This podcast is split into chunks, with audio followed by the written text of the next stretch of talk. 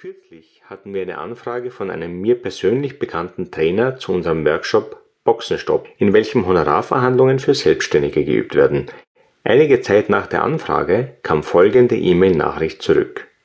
Für mich bzw. für uns ist das überhaupt kein Thema. Wir liegen mit unseren Sätzen zwar im oberen Drittel, aber eben nicht an der Spitze. Und das ist für uns auch durchaus angemessen. Somit entsteht hier tatsächlich nie eine Verhandlungssituation. Der einzige Kunde, der bislang verhandelte, war die Firma XYZ, die das tun muss, weil die Einkaufsabteilung massiv unter Erfolgsdruck steht. Und an der Stelle sind wir einfach hart geblieben, in dem Wissen, dass der Preis für beide Seiten fair ist. Man ist fast versucht zu denken, na wenn das keine glückliche Trainergruppe ist. Nun weiß ich aber, dass besagter Trainer über mehrere Jahre stark mit seiner Auftragslage gekämpft hat und noch immer nicht gerade zufrieden mit den Akquiseanstrengungen seiner Partner ist. Über das kann er aber hinwegsehen, indem er einfach seine Erwartungen nach unten schraubt. Das ist auch bequemer. Dabei ist dieser Trainer in zahlreicher Gesellschaft. Viel verbreitet ist der Glaube, Verhandlungen würden erst starten, wenn man in feindseliger Position kampfartige Attacken führen und Preise rechtfertigen müsse. Außerdem, so der Gedankengang weiter, würden Verhandlungen nur den einen kurzen Moment umfassen, in dem es um die Preishöhe geht. Das ist natürlich Humbug, wie ich bereits in meinem Buch Der Verhandlungsmeister klargestellt habe.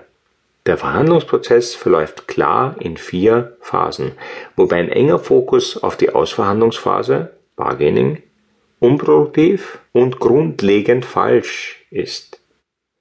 Dazu kommt, dass die oben angesprochenen verlangten Tagessätze nur subjektiv im oberen Drittel liegen, denn das ist eine reine Vergleichsfrage. Es kommt darauf an, welche Leistungen bei welchen Kundengruppen, Branchen und Gebieten verglichen werden. Daher ist auch der Glaube an das Wissen um die Fairness eine naive, um nicht zu sagen gefährliche Angelegenheit. Nicht zuletzt gerade in den letzten Jahren der Finanz- und Immobilienkrise hat sich gezeigt, wie rasch sich scheinbar faire, nachhaltige Preise vollkommen verändert darstellen können.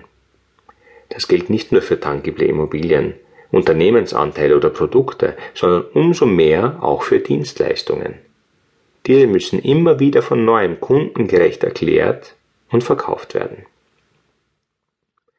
Eine richtige Einstellung ist vielmehr, die Verhandlungssituation entsteht in dem Moment, in welchem unterschiedliche Interessen vereinbart und abgeglichen werden, also lange vor der tatsächlichen physischen Begegnung mit